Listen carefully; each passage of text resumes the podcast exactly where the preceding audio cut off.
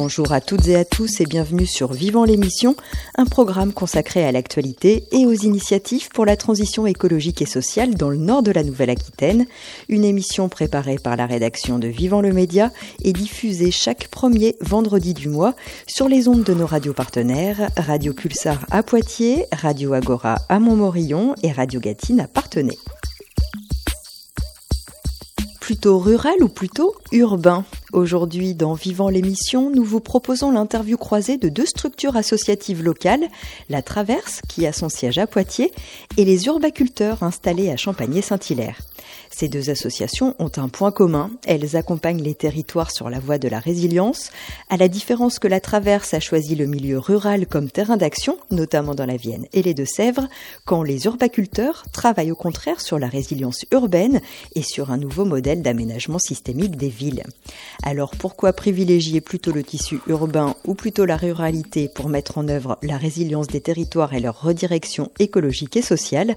On en parle avec des représentants des deux associations Solène Cordonnier, cofondatrice de La Traverse, et Pascal Depienne, président des urbaculteurs. Solène Cordonnier, bonjour. Bonjour Hélène. Vous êtes cofondatrice de La Traverse et Pascal Depienne, président de l'association Les Urbaculteurs. Bonjour. Bonjour. Un mot tout d'abord, Pascal, sur cette notion de résilience qu'il est peut-être nécessaire de définir. Qu'est-ce qu'il faut entendre par résilience et de quoi est-ce qu'on parle quand on parle de résilience des territoires?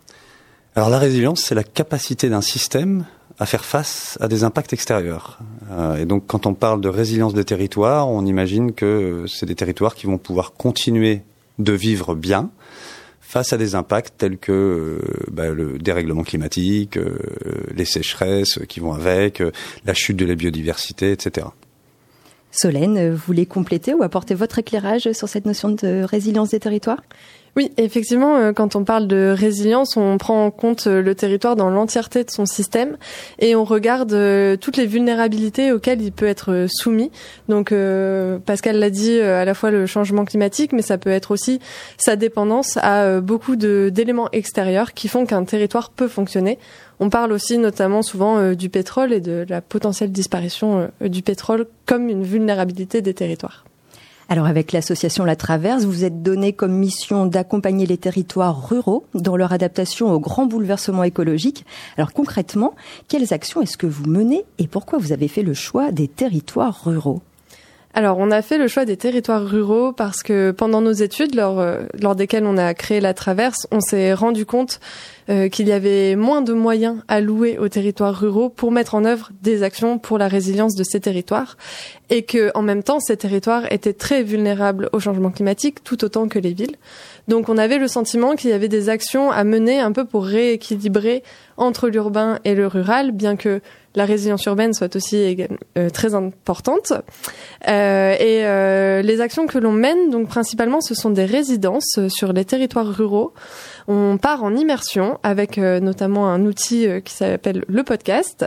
Et on va à la rencontre des gens, on les aide à faire un diagnostic, un état des lieux de la résilience de leur territoire.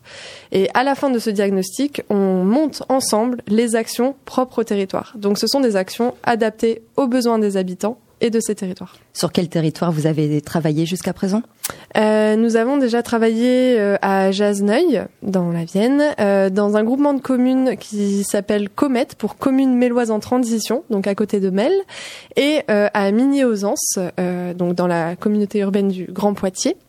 voilà, ce sont les trois territoires plus ou moins ruraux et plus ou moins périphériques d'une grande ville. Pascal, euh, avec l'association Les Urbaculteurs, vous avez créé le projet Résilience urbaine. Alors de quoi est-ce qu'il s'agit et quelles sont euh, vos modalités d'action? Alors la résilience urbaine, c'est un modèle qu'on développe depuis euh, depuis le Covid en fait. Je me suis intéressé à un quartier bas carbone à La Rochelle qui s'appelle le quartier Atlantique sur lequel on m'a demandé de réfléchir et le Covid m'est tombé dessus, nous est tombé dessus et j'ai eu largement le temps d'y réfléchir et je me suis aperçu qu'il y avait plein de points sur lesquels euh, on s'était pas forcément attardé. Moi, je viens du monde de la permaculture et de l'aménagement un peu systémique. Je viens de la ruralité, par ailleurs, euh, et je me suis aperçu qu'on pouvait gérer ou en tout cas envisager la ville comme un écosystème agricole et que si on le voyait comme ça, on arrivait à boucler la boucle des déchets, la boucle de l'eau euh, et imaginer une agriculture urbaine viable. Euh, du coup, ce qu'on a décidé de faire, c'est de travailler sur ce quartier-là, puis ensuite d'imaginer un quartier euh, quelconque de, de, toute ville euh, possible. Euh, où on va mettre en exergue les points sur lesquels, les curseurs sur lesquels on va pouvoir jouer pour créer un territoire durable. Et ça, ça veut dire euh, la végétalisation, bien sûr, mais ça veut dire, comme j'ai dit, la gestion des déchets, la gestion de l'eau, euh, créer du lien social, la santé en ville, et tous, tous ces points-là un petit peu en même temps. Donc c'est un peu ça, cette approche systémique que nous, on essaye de mettre en valeur, parce qu'on croit que c'est là qu'on va pouvoir gagner le plus sur euh, la résilience des territoires. L'urbanité est au cœur de cette résilience pour vous alors ben moi, comme je dis, je, ça fait 15 ans que je suis installé à la campagne. Je suis autonome en, en eau, en légumes, euh, en électricité et en, en, plein d'autres choses. Hein. Mais euh, je me dis c'est facile. Euh, J'ai de la place, on a de la place euh, à la campagne. Euh, par contre, en ville, on n'a pas la place. C'est là que sont les gens. les gens vont pas partir de la ville demain, surtout que ça va devenir de plus en plus compliqué. Et donc les solutions qu'on doit trouver, et là où les gens sont les plus ouverts aussi à ces solutions malgré tout, c'est la ville. Et donc, si on arrive à changer les mentalités en ville, on va changer euh, potentiellement les politiques, on va on va influencer euh, l'humanité en fait de manière assez simple, hein, euh, et les répercussions sont peut-être plus faciles alors qu'à la campagne. On a la PAC, on a tout ça. C'est des choses qu'on va avoir beaucoup plus de mal à changer. Solène voulait peut-être réagir? C'est plus difficile de faire bouger les choses en milieu rural? Euh, bah, justement, nous on était euh, parti un peu de l'hypothèse que c'était euh, pas forcément plus difficile de faire bouger les choses en milieu rural. Euh, il y a beaucoup d'inertie, c'est sûr, notamment sur le plan agricole, mais il y a aussi effectivement un espace et une liberté qu'il y a à la campagne et qui nous permet d'expérimenter beaucoup de choses et malgré tout une ouverture d'esprit des habitants de la campagne. Par ailleurs, on observe euh, un mouvement croissant de départ de la ville vers la campagne, même si on n'arrive pas à un exode euh, urbain. Mais euh, il y a des dynamiques intéressantes où on se dit qu'il faut réussir à penser la campagne de demain pour qu'elle puisse accueillir aussi ces nouvelles populations sans dégrader l'environnement et en inventant des circuits locaux et, des, et de la relocalisation générale de l'activité économique également, qui peut être intéressante à envisager pour la résilience. On lutte notamment beaucoup contre la désertification des centres-bourgs, euh, puisque ça engendre aussi des mobilités vers les grandes villes. Et donc, on essaye effectivement de d'autonomiser euh, ces, ces campagnes. C'est un peu le but de notre démarche. Pascal? Moi, j'ajouterais un petit quelque chose, c'est qu'il y, a un curseur quand même assez vaste entre ruralité et urbanité, et que là, je pense qu'on parle beaucoup de, de petite urbanité ou de, de, de petites villes ou de grosses villes, et pas, et pas tout à fait vraiment de ruralité. Donc les, les petits bourgs, pour moi, il y, y, en a qui ont une dynamique, qui vont répondre à une dynamique parce que bah, il y a un exode euh, rural et tout le monde ne va pas aller se mettre au milieu des champs, euh, ce sera pas possible. Et donc il y a ces petites villes en effet où la traverse peut, peut agir et où il y a un fort potentiel dans certaines de ces villes qu'elles explosent. En fait, il va y avoir euh, un, un agrandissement de ces villes, il va falloir répondre à des besoins nouveaux quand on est sur le territoire de Jasneuil, on est malgré tout sur un territoire euh, bien rural. Euh. Oui, effectivement, on est quand même sur euh, un centre-bourg de 800 habitants, donc une définition de la ruralité, mais qui malgré tout subit des tensions puisqu'elle est rattachée à la communauté urbaine du Grand Poitiers. Et parfois, il y a aussi des sentiments d'éloignement de cette urbanité et des intérêts qui sont quand même assez différents et des enjeux qui sont assez différents. Et donc, il est important de traiter en tant que tel. Ça ne veut pas dire que les enjeux sont incompatibles, mais en tout cas, il y a des enjeux qui sont propres, notamment en matière de mobilité, on peut pas l'oublier. Et puis, euh, quand même, il y a une nostalgie un peu de du village dynamique, vivant, avec le commerce, la boulangerie, qui sont partis. Et donc, euh, il y a euh, quand même un intérêt à travailler avec ces, territoires-là et à leur redonner un souffle. Pascal, quels seraient les grands enjeux du côté des villes? Alors pour nous, nous ce qu'on ce qu'on a décidé de, faire, c'est de se concentrer sur deux choses. D'abord la, création de ce modèle qui, donne l'espoir et qui, qui, montre qu'il y a des solutions euh, à, tous les niveaux de l'aménagement de, de, nos villes. Et à côté, nous ce qu'on pense, c'est qu'il faut créer une vraie culture de la résilience euh, à tous les échelons de la ville, que ce soit les citoyens, les politiques, euh, les urbanistes, les aménageurs, les bailleurs tout ça, c'est, ça ne marchera que si tout le monde a un minimum de la culture, un minimum de cette culture de la résilience, a une conscience des enjeux qui arrivent, accepte l'incertitude comme une donnée euh, importante de, de, ces aménagements. Pour nous, c'est, ça qu'on va faire, former à tous les échelons de la ville, les citoyens, les élus et les techniciens, les professionnels, et d'un autre côté, continuer de travailler sur le modèle de résilience urbaine. Et vous voyez évoluer les mentalités, que ce soit euh, du côté institutionnel ou du côté des habitants, des citoyens? Alors euh, ce qu'il y a, c'est que les choses évoluent très vite. Euh, après Covid, il y a eu une... les bras étaient grands ouverts euh, et on voit toujours hein, dans les appels d'offres maintenant, euh, il y, a une grande ouverture sur les aspects écologiques, biodiversité et, et développement durable de manière générale. Par contre, il y a, l'inflation qui est arrivée entre temps et qu'aujourd'hui, on a l'impression que les portes se ferment pas. Ils sont grands, c'est grand ouvert sur le, les, les, approches, le conseil et tout ce qu'on peut faire, et sur la mise en œuvre, il y a beaucoup plus de, de restrictions.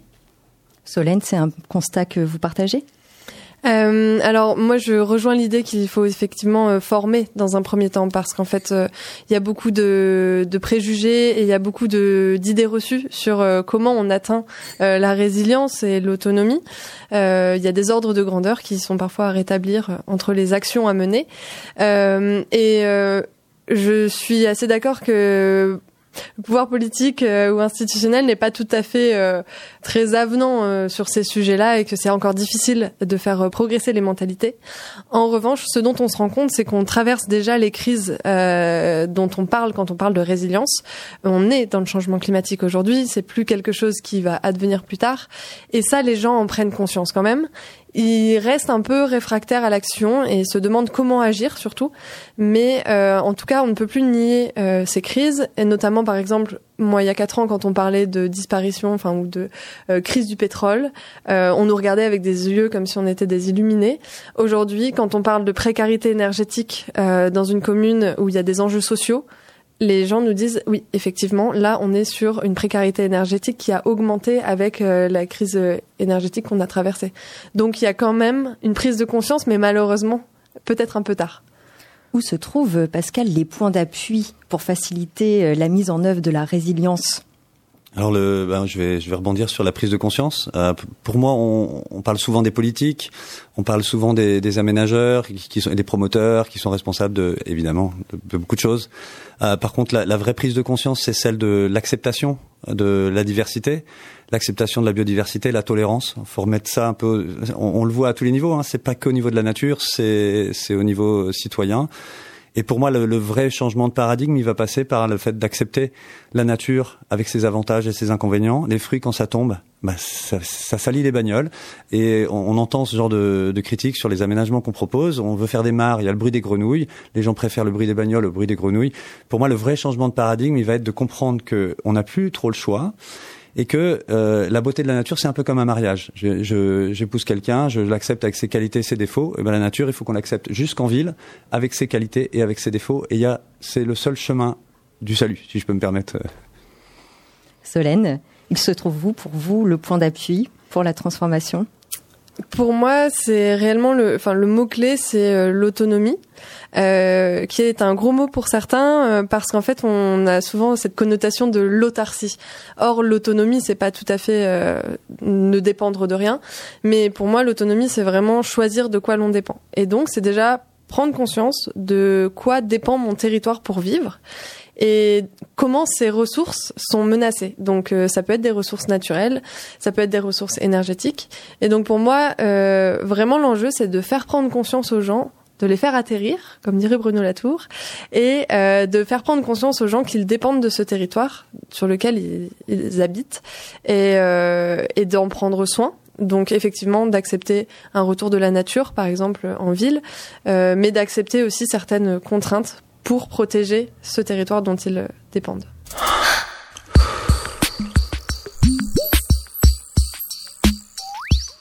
Et c'est déjà la fin de Vivant l'émission, une proposition de la rédaction de Vivant le Média, service de presse en ligne dédié aux actualités et aux initiatives pour la transition écologique et sociale dans le nord de la Nouvelle-Aquitaine. Retrouvez tous nos reportages et interviews écrits et radio sur vivant-le-média.fr. Merci de nous avoir suivis. Je vous donne maintenant rendez-vous le 5 janvier pour une prochaine émission. D'ici là, prenez soin de vous et de la planète.